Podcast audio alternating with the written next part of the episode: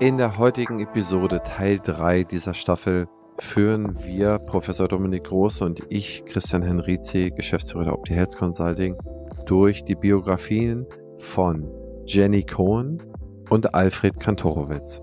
Jenny Cohen ist eine in Münster geborene jüdische Zahnärztin, die schon in der Weimarer Republik antisemitischen Vorfällen erlegen war und die sehr früh schon über verschiedene Länder emigriert ist. Sie ist in die Niederlande emigriert, in die Sowjetunion, nach Schweden und ist später wieder reemigriert in die DDR und hat es dort zu einer bedeutenden äh, Funktionärin gemacht. Sie war eine überzeugte Sozialistin, Kommunistin. Diese Biografie beleuchten wir. Im Anschluss beleuchten wir Alfred Kantorowitz, 1880 in Posen geboren, 1962 in Bonn verstorben Hochschullehrer, Professor in der Weimarer Republik, sehr, sehr bekannt, hatte sehr jung, sehr früh schon die Ehrendoktorwürde zusätzlich erhalten, die er aber, weil er ein Sozialist war, in der SPD war, 1933 bereits wieder abgeben musste. Dann ist er emigriert in die Türkei, hat in Istanbul gelehrt, die Hochschullehre der Zahnmedizin in Istanbul signifikant vorangebracht, äh, schlichtweg hunderte, wenn nicht tausende von Zahnmediziner ausgebildet, hat einen herausragenden Ruf im Orient gehabt, wenn man so will, ist später wieder reemigriert. Nach 17 Jahren, also ich glaube 1949 oder 50 ist er zurückgekommen, 1962 gestorben, hat auf seine Professur, die ihm wieder angeboten wurde, verzichtet, hat einen Lehrauftrag übernommen und ist 1962 verstorben. Diese beiden bedeutenden, ausdrucksstarken Persönlichkeiten haben wir uns heute angeschaut und wir wünschen viel Spaß beim Zuhören.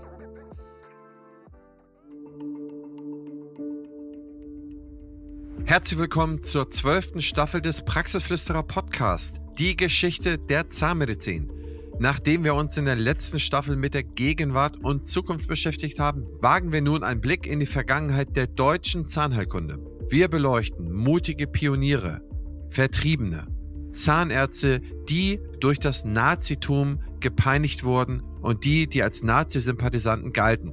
Diese kritische Auseinandersetzung ermöglicht uns, die geschichtliche Verantwortung der deutschen Zahnmedizin besser zu verstehen. Medizinhistoriker Professor Dominik Groß von der Universität Aachen begleitet uns als Experte auf dieser Zeitreise. Partner der Staffel ist wie immer die BFS. Starten wir in den Teil 3 und direkt rein ins Thema mit Professor Dr. Dominik Groß und wir besprechen heute die Jenny Cohen. Lieber Professor Groß, Jenny Cohen ist sozusagen unsere zweite Biografie, die wir hier betrachten. Die erste war ja der Postkauer und der Postkauer, der lag Ihnen ja besonders am Herzen. Und jetzt haben wir die Jenny Cohen und da bitte ich Sie einfach mal so ein bisschen aus Ihrer Biografie zu zitieren und sie uns und unseren Hörerinnen mal vorzustellen. Ja, Jenny Cohen, ursprünglich Jenny Phillips, das war nämlich ihr Mädchenname, ist eine sehr schillernde Vertreterin dieser jüdischen Emigranten, jüdischen Zahnärzte. Sie ist geboren 1905 in Wohlbeck, das ist heute ein Stadtteil von Münster, also in Westfalen. Und ihr Vater war Metzger und Viehhändler in Wohlbeck. Sie selber sollte eigentlich Bankangestellte werden, um was Solides zu haben. Das war der Wunsch der Eltern, die wie gesagt nicht aus dem Bildungsbürgertum kommen, sondern aus dem Handwerk. Sie wollte das aber nicht. Sie wollte aus nicht näher erfindlichen Gründen Zahnmedizin studieren. Das hat sie dann auch durchgesetzt. Sie hat dann 1926 nach dem Abitur am Oberlyzeum in Münster, das ist heute das Freiherr von Stein Gymnasium für die Münsteraner, Zahnheilkunde studiert. Und sie hat dann 1928 nochmal einen Wechsel an die Uni nach Würzburg vollzogen. Dort hat sie dann ihren Abschluss gemacht 1929. Das waren damals drei Jahre Studium. Das hat sie in der kürzesten Zeit hinbekommen und wurde auch in Würzburg approbiert. Sie hat dann ein Jahr später, im März 1930, in Würzburg die Promotion angeschlossen über Veränderungen der Mundschleimhaut während der Schwangerschaft, unter anderem bei Paul Wustrow, das war ein bekannter Prothetiker in der damaligen Zeit, und hat dann Assistenz zahnärztliche Tätigkeiten aufgenommen in verschiedenen Praxen. Und da hat sie schon antisemitische Erfahrungen gemacht. Und wir reden jetzt hier vom Jahr 1930, also nicht von dem Jahr 33, in dem Hitler die Macht übernommen hatte, sondern wir reden vom Jahr 1930. Und in diesem Jahr ist sie im Juli des Jahres gekündigt worden in Wittenberg, weil sie jüdischer Herkunft war. Der Praxisinhaber hatte den Eindruck, dass das seiner Praxis abträglich ist, eine jüdische Assistentin zu haben, und so stand sie auf der Straße. Nach 33 haben dann die Repressionen stark zugenommen, wie wir alle wissen. Im Januar 33 hat Hitler die Macht übernommen und danach ging das dann los. Und sie hat sehr schnell reagiert. Sie hatte schon sehr viele antisemitische Erfahrungen gesammelt vor diesem Tag. Sie hat nämlich in Münster unter anderem bei Max von Apfelstedt studiert und der hat immer schon antisemitische Bemerkungen gemacht, wie sie später in ihren Erinnerungen schrieb. Und nach dieser Entlassung in Wittenberg war sie eh schon gewarnt und als dann Hitler die Macht übernahm, hat sie sehr schnell entschieden, als eine der ersten jüdischen Zahnärzte, dass sie keine Bleibe mehr haben würde in Deutschland. Und sie ist geflüchtet. Sie ist zunächst in die Niederlande emigriert und hat dort ihren Ehemann kennengelernt. Auch ein interessanter, schillernder Mann, das war der Kommunist Albert Cohen, auch Ari Cohen genannt. Der ist ebenfalls aus Deutschland emigriert. Er war Mitglied des Roten Studentenclubs an der Technischen Hochschule Berlin, also ein Kommunist, wie ich schon sagte, und damit natürlich mit Beginn des NS-Regimes politisch verfolgt.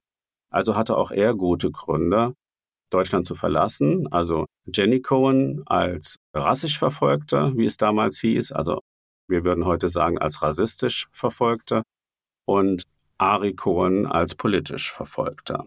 Beide haben sich also in der Emigration in den Niederlanden kennengelernt und haben geheiratet im Juli 1935, sind dann nach Moskau weitergezogen 1936 1937 ist dann ihr erster Sohn in Moskau auf die Welt gekommen, Ernst Cohen, der nannte sich später Ernst Svensson. Und dann zogen sie weiter nach Schweden. Und in Stockholm ist dann ihr zweiter und letzter Sohn geboren, nämlich Rolf Cohen. Der ist im Jahr 1941 zur Welt gekommen. Die Situation für die Cohens war durchaus schwierig in der Emigration. Jenny Cohen hat lange Zeit keine Anstellung als Zahnärztin bekommen. Im Gegenteil, sie musste in den Niederlanden als Hausangestellte arbeiten und in Stockholm war sie dann auch zunächst Putzhilfe und Hausangestellte und hat dann schließlich 1942, als sie schon zwei Kinder hatte, hat sie dann in Ferila in Nordschweden als Distriktszahnärztin arbeiten können. Ja, so hat sie dann die letzten Jahre des Krieges verbracht und sie gehört zu den wenigen jüdischen Zahnärzten, die nach Kriegsende remigriert sind. Und zwar ist sie in die sowjetisch besetzte Zone, in die spätere DDR, remigriert und ist dort zu einer bekannten Politikerin arriviert. Also sie hat sich eigentlich immer klar zum Kommunismus bekannt, Sie war Mitglied der KPD, der SED, des Gewerkschaftsbundes und hat dann im Ministerium für Gesundheit eine Karriere gemacht und hat dort letztlich den Bereich Zahnheilkunde geleitet und wurde wirklich mächtig und einflussreich und hat letztlich auch viel Politik gemacht, also viel Gesundheitspolitik im Bereich der Zahnheilkunde. Und sie hat sich sogar in Berufungen eingeschaltet. Also es gibt ein sehr prominentes Beispiel, das ist der Josef Münch. Josef Münch war ein Professor an der Uni in Würzburg in den 30er Jahren. Und ich habe ja eben gesagt, sie hat 1930 in Würzburg promoviert und sie hat bis 1929 in Würzburg studiert. Und damals hatte sie Josef Münch als einen ihrer Professoren kennen und schätzen gelernt. Und dieser Josef Münch war ein Nationalsozialist und hatte es schwer, nach 1945 in der Bundesrepublik wieder eine Anstellung als Professor zu finden. Er hat sich dann niedergelassen als Zahnarzt. Das war ja ohne weiteres möglich, beziehungsweise für die allermeisten ehemaligen Nazis war das kein Problem. Nach der Entnazifizierung, die in der Regel glimpflich verlief, sich niederzulassen. Aber er strebte natürlich eigentlich wieder nach einer Professur. Und dann ergab es sich eines Tages im Jahr 1955, dass Josef Münch in die DDR eingeladen war zu einem Vortrag und dort traf er auf Jenny Cohen. Jenny Cohen erinnerte sich an ihren ehemaligen akademischen Lehrer und sie hat ihm dann sozusagen eine Berufung an die Charité ermöglicht. Das heißt, sie hat ihn ins Gespräch gebracht als Professor für konservierende Zahnheilkunde an der Charité. Und das hat auch funktioniert. Und so ist Josef Münch, der in der BRD nicht mehr salonfähig war, als Professor an die Charité berufen worden und hat dort in der DDR dann eine zweite Karriere gemacht auf Vermittlung der Kommunistin Jenny Cohen, was schon auf der einen Seite grotesk ist, auf der anderen Seite aber auch zeigt, was möglich war in dieser Zeit. Und das erklärt sich auch vor dem Hintergrund, dass die DDR in den 50er Jahren einen erheblichen Brain Drain hatte. Das heißt, ganz viele Professoren, nicht nur in der Zahnheilkunde, aber eben auch dort, sind nach Westberlin abgewandert, haben rübergemacht, wie man heute ja so sagt. Und damit entstanden Vakanzen. Also es mussten Löcher gestopft werden, es mussten Professuren besetzt werden. Und in diese Zeit ist sozusagen auch die Berufung von Münch gefallen. Und Münch hat dann an der Charité noch einige Jahre gewirkt, nicht unbedingt sehr erfolgreich. Er konnte sich nicht so richtig gut integrieren. Er hat auch einige Extrawürste, weil er noch eine Zeitschrift, eine zahnärztliche Fachzeitschrift geleitet hat in München, so dass er häufig dann auch in München war mit Sondererlaubnissen. Und er hatte dann auch noch eine Affäre mit einer Angestellten, die sehr schwierig sich auf die Klinik ausgewirkt hat und die andere Mitarbeiter dann äh, teilweise ja ratlos zurückließ, sagen wir mal ohne in die Details zu gehen. Jedenfalls ist dann sein Engagement nach ein paar Jahren an der Charité zu Ende gegangen. Man hatte eigentlich eine längere Perspektive ursprünglich ausgemacht, aber er ist dann relativ zeitig mit der üblichen Pensionierungszeit emeritiert worden, was in der DDR durchaus nicht üblich war, denn wir kennen viele Beispiele, wo Ordinarien noch bis zum 70. Lebensjahr oder darüber hinaus in der DDR tätig blieben in dieser Zeitphase. Wir wissen von Wolfgang Rosenthal, dem berühmten MKG-Chirurgen an der Charité, dass er erst mit über 60 überhaupt in Amt und Würden kam und sehr, sehr lange in diesem Amt geblieben ist.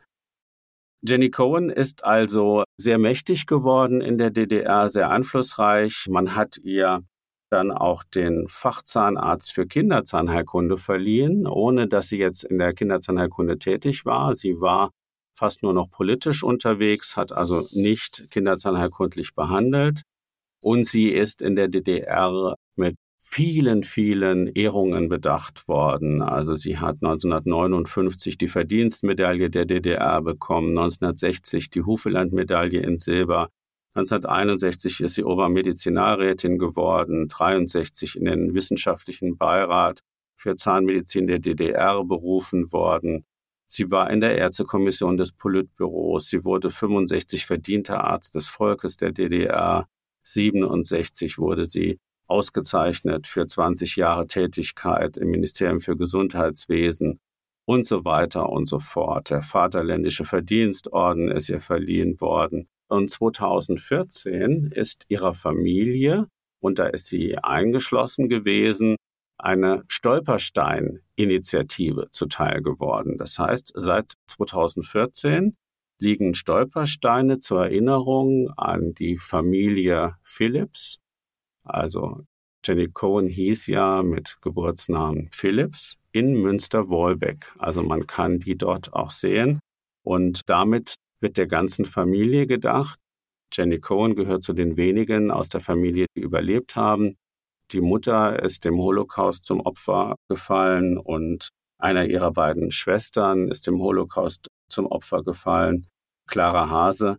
Und auch ihr Bruder Hermann Phillips ist dem Holocaust zum Opfer gefallen. Also die beiden Geschwister wurden in Auschwitz getötet und die Mutter in Sobibor. Das erklärt dann auch, warum es für die Familie Stolpersteine in Wolbeck gab, die dann gleichzeitig auch an Jenny Cohen erinnern, sodass sie auch in der Bundesrepublik und nicht nur in der DDR memoriert wird.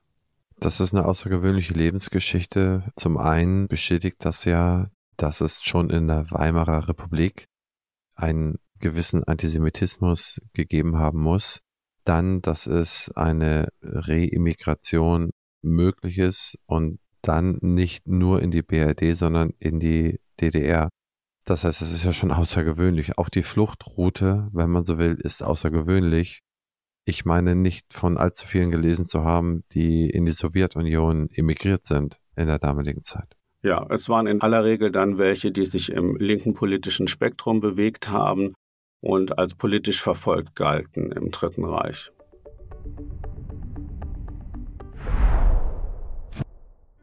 Die BFS ist eines der führenden Health-Tech-Unternehmen auf dem deutschen Gesundheitsmarkt. Was ich besonders spannend finde, ist ihr Digital Health Dialogue. Hier werden die Gesundheitsthemen der Zukunft aufgelistet und gemeinsam diskutiert. Auch ich bin dabei und stelle meinen Gästen daraus Fragen, wie zum Beispiel, wie wird die Digitalisierung dein Arbeiten verändern oder wie ticken die Patienten und Patientinnen von morgen.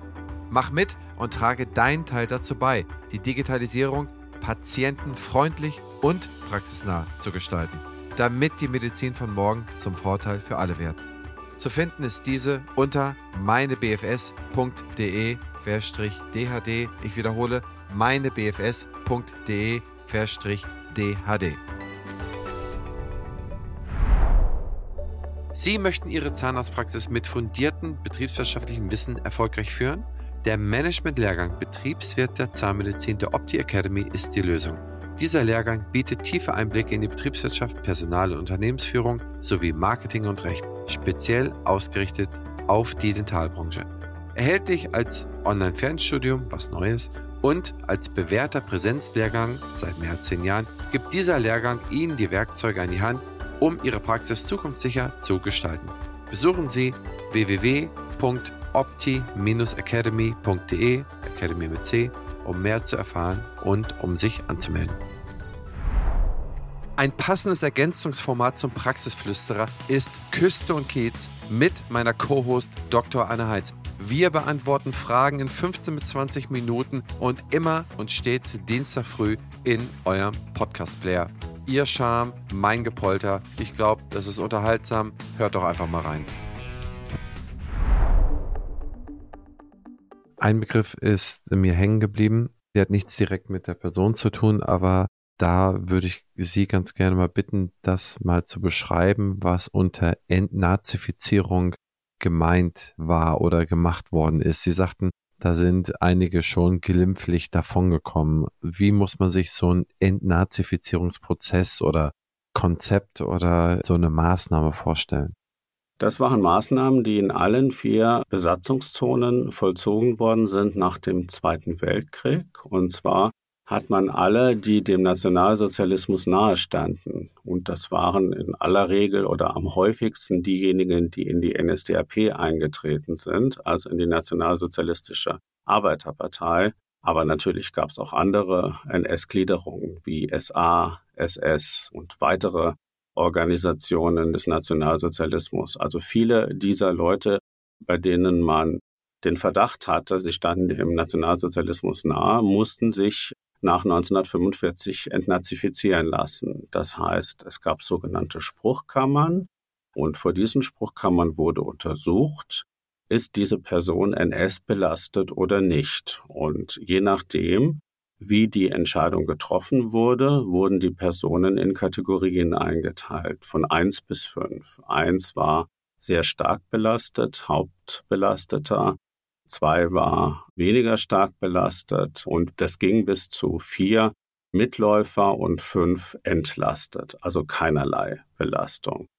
Und eigentlich waren diese Entnazifizierungsverfahren darauf angelegt, NS-Täter zu entlarven und sicherzustellen, dass die keine hohen Positionen mehr in den Folgestaaten begleiten durften, dass sie also sozusagen ja aussortiert wurden und nicht insbesondere gesellschaftlich und politisch gestalten konnten, weil man wollte ja die Gesellschaften in Ost wie in West entnazifizieren, also vom Nationalsozialismus befreien.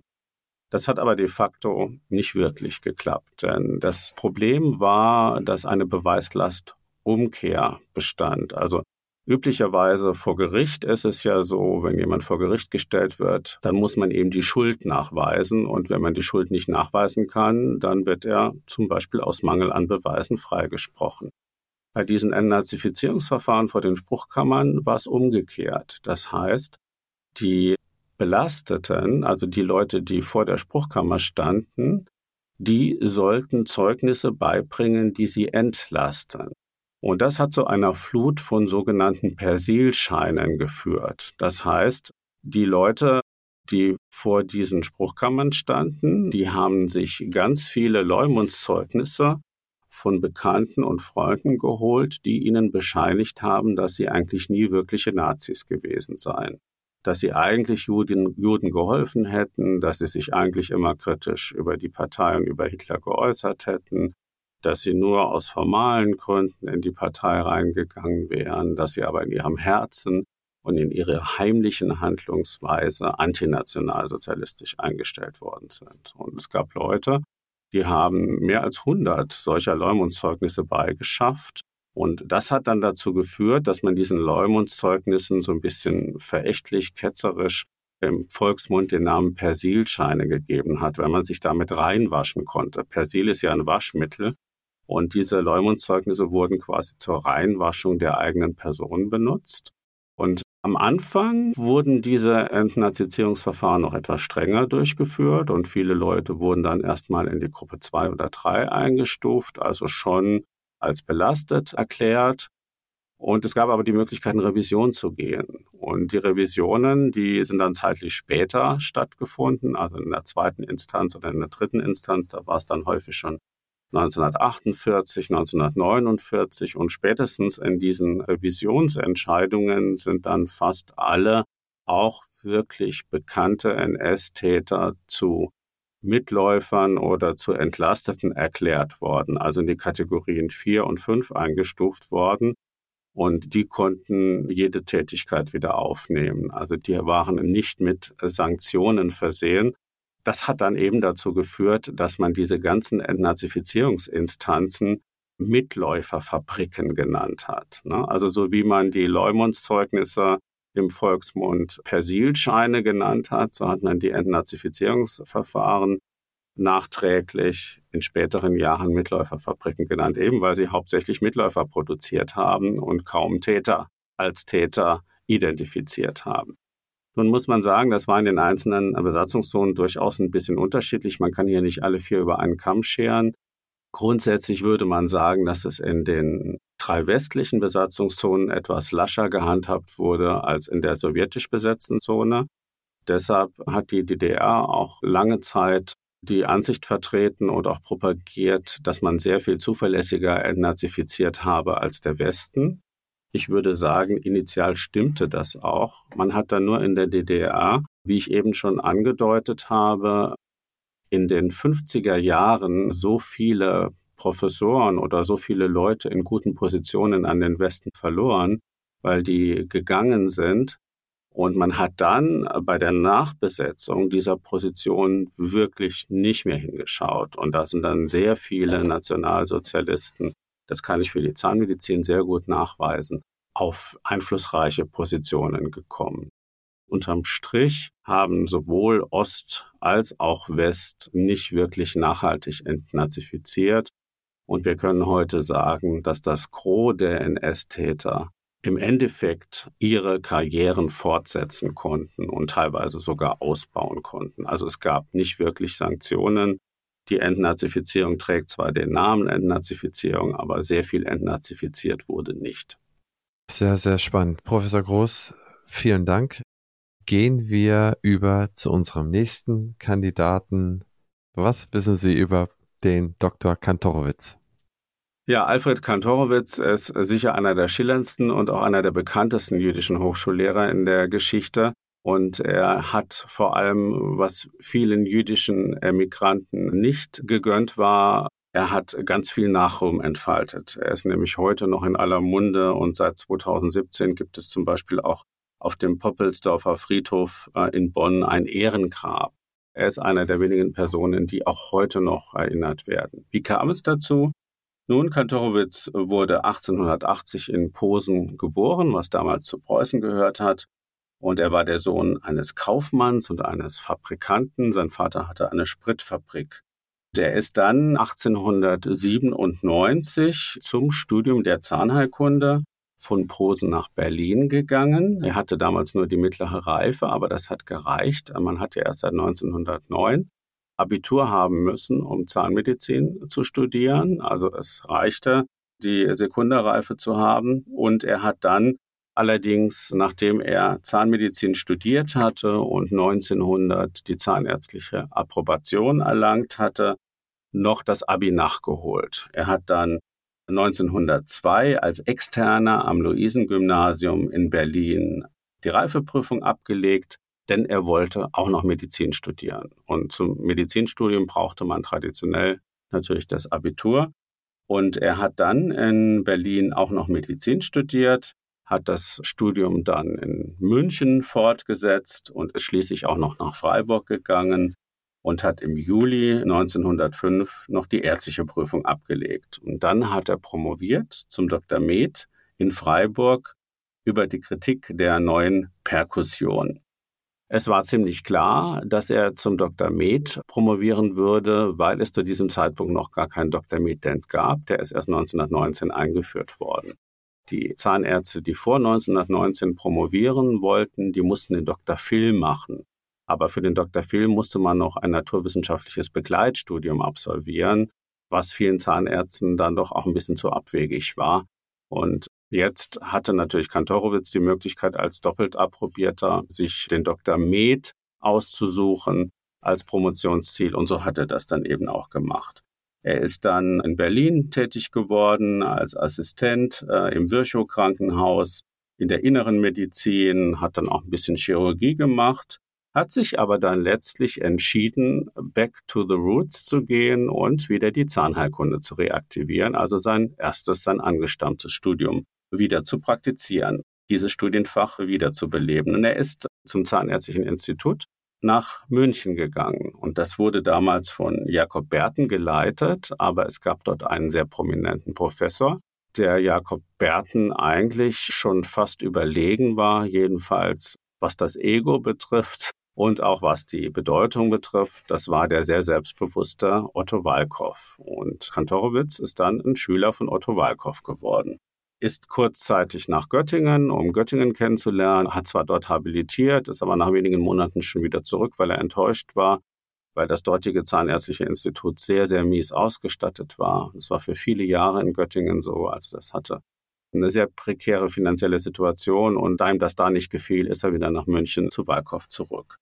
Er ist dann Ende der 1910er Jahre berufen worden nach Bonn, hat dort das Zahnärztliche Universitätsinstitut ausgebaut, hat eine Schulzahnklinik etabliert und ist ein sehr berühmter persönlicher Ordinarius, wie es damals hieß, also ein sehr berühmter Lehrstuhlinhaber geworden, der sich vor allem um die Schulzahnheilkunde, um die Schulzahnpflege verdient gemacht hat und das sogenannte Bonner System eingeführt hat, also ein System, mit dem Schüler systematisch auf ihren Zahnzustand untersucht werden sollten. Also er gilt auch als einer der Nestoren der Schulzahnpflege. Er gilt auch als einer der Nestoren der Kieferorthopädie.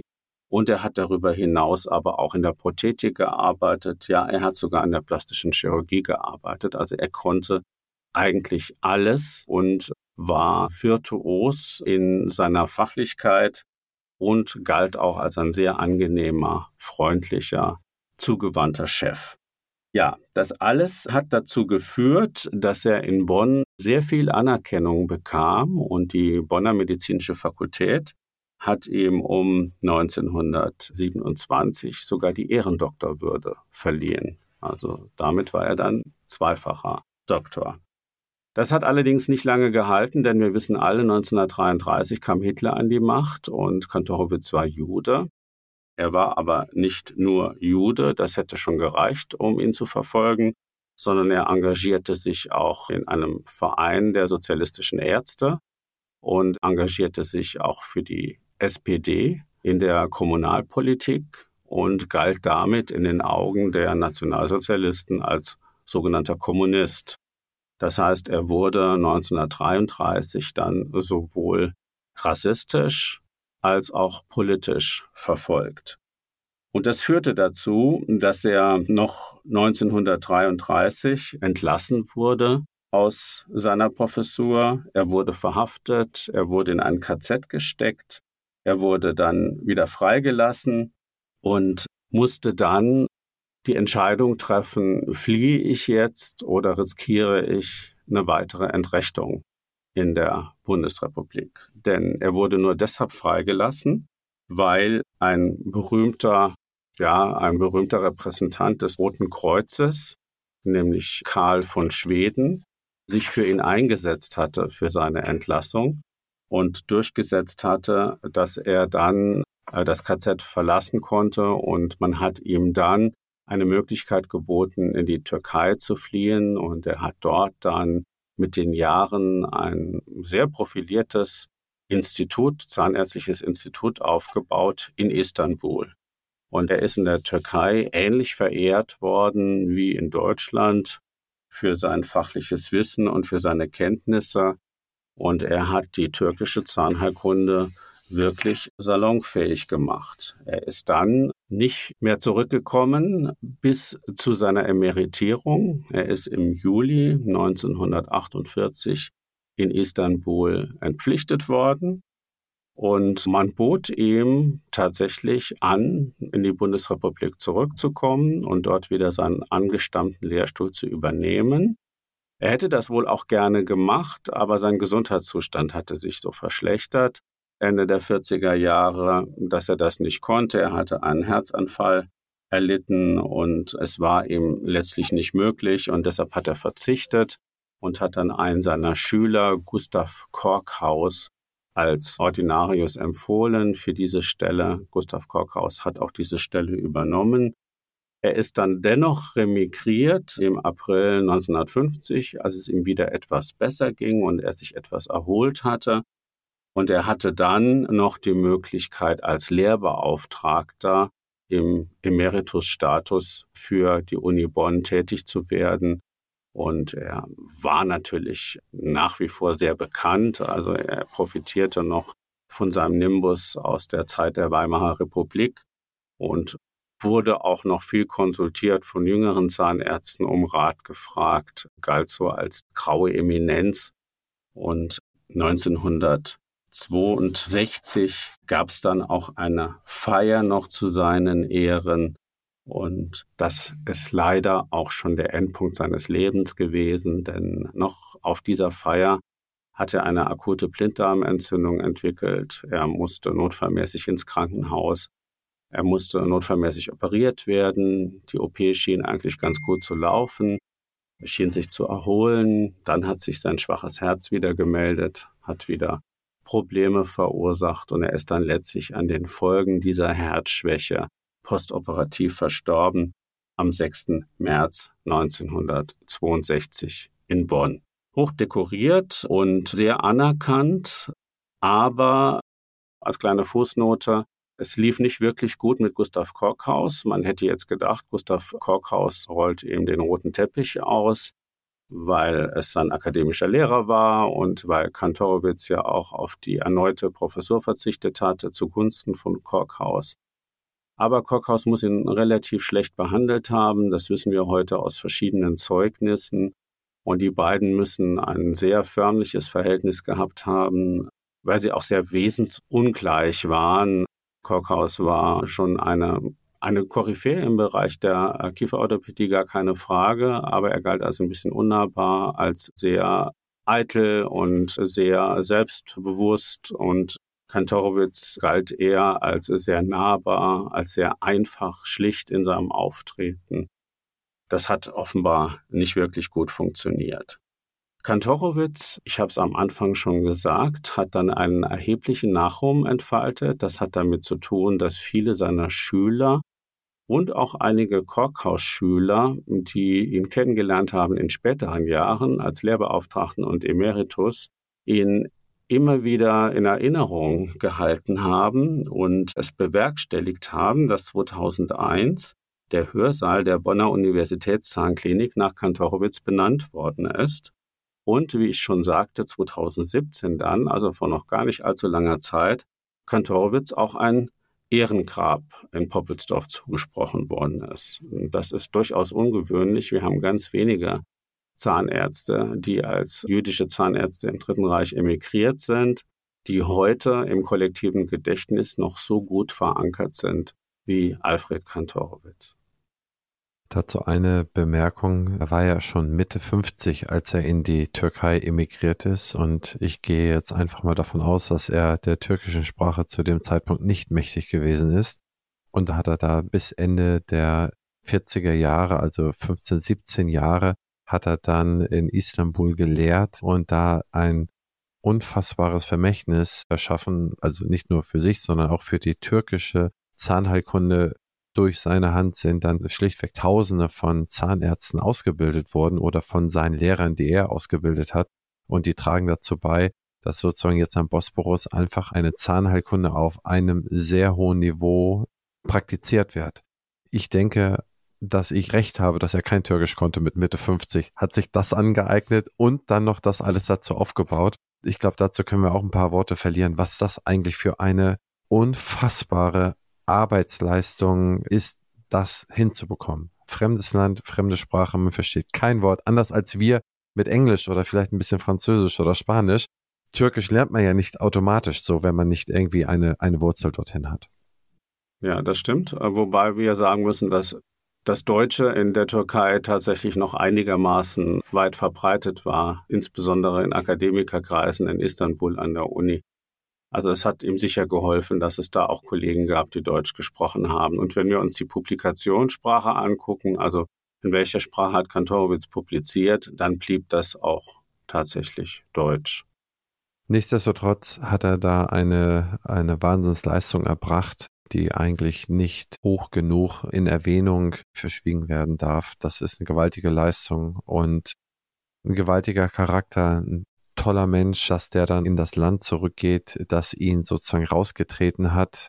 Auf der einen Seite ist es ja für einige schwer nachvollziehbar, warum das jemand macht. Haben Sie da in Ihren ganzen Forschungen einen Ansatz gefunden, warum man, wenn man quasi umgefahren und weggetreten wird und liegen gelassen wird, warum man dorthin eigentlich nochmal zurückkommen wollte?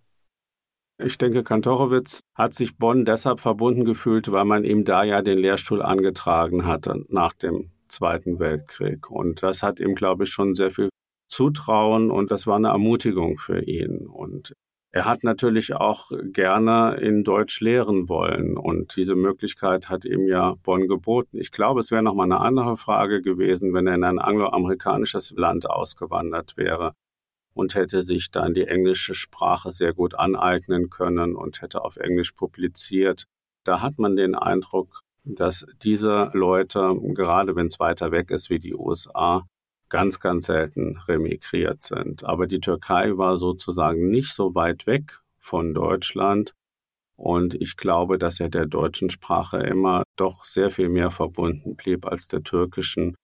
Und dieses positive Zeichen, was die Uni Köln ausgesendet hat, dürfte auch geholfen haben. Das hat ihn auf jeden Fall sehr versöhnt, denn die gleiche Fakultät, die ihm 1926, 27 ja den Ehrendoktor verliehen hatte, die hat ihm diesen Ehrendoktor 1933 wieder entzogen nach der Machtergreifung der Nationalsozialisten. Und das hatte ihn sehr verletzt. Und er hat dann diese Geste, ihn zurückzuholen auf den Lehrstuhl, als eine Art Wiedergutmachung und Versöhnungsangebot angesehen. Vielleicht noch ein Wort zu seinen Kindern, denn das ist auch ganz eindrucksvoll. Kantorowitz hatte eine Tochter, die Anna Margarete Kenter, die ebenfalls Zahnärztin geworden ist, und einen Sohn, den George Kantorowitsch, der sogar Professor für Kieferorthopädie in Glasgow geworden ist. Und dann hatte er noch eine weitere Tochter, Dorothea Kantorowitz, später dann Dorothea Müller, und die hat den Genetiker Hermann Joseph Müller geheiratet. Und den erwähne ich deshalb, weil der einen Nobelpreis in Genetik gewonnen hat. Also er hat auch sehr berühmte Kinder hervorgebracht, Und gerade dieser George Kantorowitz, der KFO-Professor aus Glasgow, versuchte auch bis zu seinem Tod, er ist 2010 gestorben, das Erbe von Alfred Kantorowitz hochzuhalten und ist auch bei diversen Ehrbezeugungen für seinen Vater nach Deutschland angereist, um anstelle seines Vaters Ehrungen entgegenzunehmen oder einen festlichen Rahmen zu geben für die ein oder andere Verleihung oder Auszeichnung. Also er hat sich sehr bemüht, die Erinnerung an seinen Vater hochzuhalten. Ja, Wahnsinn. Damit beschließen wir diese Episode. Professor Groß, vielen Dank für Ihre Zeit und für das Lichtbringen ins Dunkel. Und ja, hat mir wieder mal viel Spaß gemacht. Und bis zur nächsten Episode mit den nächsten Biografien. Vielen Dank. Sehr gerne. Ihnen auch vielen Dank. Diese Staffel entsteht in Zusammenarbeit mit Professor Dr. Dr. Dr. Dominik Groß von der Universität Aachen. Die Schwerpunkte von Professor Groß sind Ethik der Medizin und Medizintechnologien, sowohl als auch die Medizin im 20. Jahrhundert, insbesondere der NS-Medizin. Seine Ausbildung und beruflichen Stationen umfassen 1984 das saarlandweit beste Abitur am Arnold Janssen Gymnasium in St. Wendel. Das Studium der Geschichte, Philosophie und klassischen Archäologie wurde 1984 bis 1990 besucht. 1984 wurde ebenfalls parallel das Studium der Zahnmedizin mit dem Abschluss der zahnärztlichen Approbation absolviert. Von 1996 bis zum Jahr 2000 studierte Professor Groß Humanmedizin und schloss dies mit der ärztlichen Approbation ab. 2004 erging der Ruf an den Lehrstuhl für Geschichte, Theorie und Ethik der Medizin an der Medizinischen Fakultät der RWTH Aachen. 2005 erfolgte die Rufannahme und die Ernennung zum geschäftsführenden Direktor des Instituts für Geschichte, Theorie und Ethik der Medizin. Professor Groß verfasste eine erhebliche Anzahl an Artikeln, an wissenschaftlichen Veröffentlichungen und ich nenne jetzt nur mal einige seiner Bücher. So ist da zu nennen das Lexikon der Zahnärzte und Kieferchirurgen im Dritten Reich, Band 1, Band 2 und das in Kürze erscheinende Band 3. Dann insbesondere, wo ich mich sehr stark festgelesen habe, ist die Geschichte des Zahnarztberufes in Deutschland, Einflussfaktoren, Begleitumstände und aktuelle Entwicklungen. Erschienen im Quintessenz Verlag 2019. Professor Dominik Groß ist multipler Preisträger und auch hier nur ausschnittsweise 2003 den Josef Schneider Preis der Medizinischen Fakultät der Universität Würzburg zu nennen, 2017, 18 und 19 jeweils den Dental Essex Award der DGZMK. Ich freue mich sehr, dass Professor Groß sich die Zeit genommen hat, mit uns dieses umfassende Thema aufzuarbeiten und hoffe, dass Ihnen allen dieses Thema genauso gefallen hat wie mir und dass es Sie berührt hat und dass man diese Person und diese Zeiten niemals vergessen wird. Wenn Ihnen diese Staffel gefällt, wenn Ihnen diese Episode gefällt, hinterlassen Sie doch 5 Sterne bei Spotify und iTunes und vielleicht einen kleinen Satz. Das hilft sehr beim Algorithmus und ich freue mich auf die nächste Episode. Bis dann, ihr und euer Christian Henrizi. Dieser Podcast ist eine Produktion der Opti Health Consulting GmbH. Inhalt und Redaktion unterliegen der Verantwortung von Opti.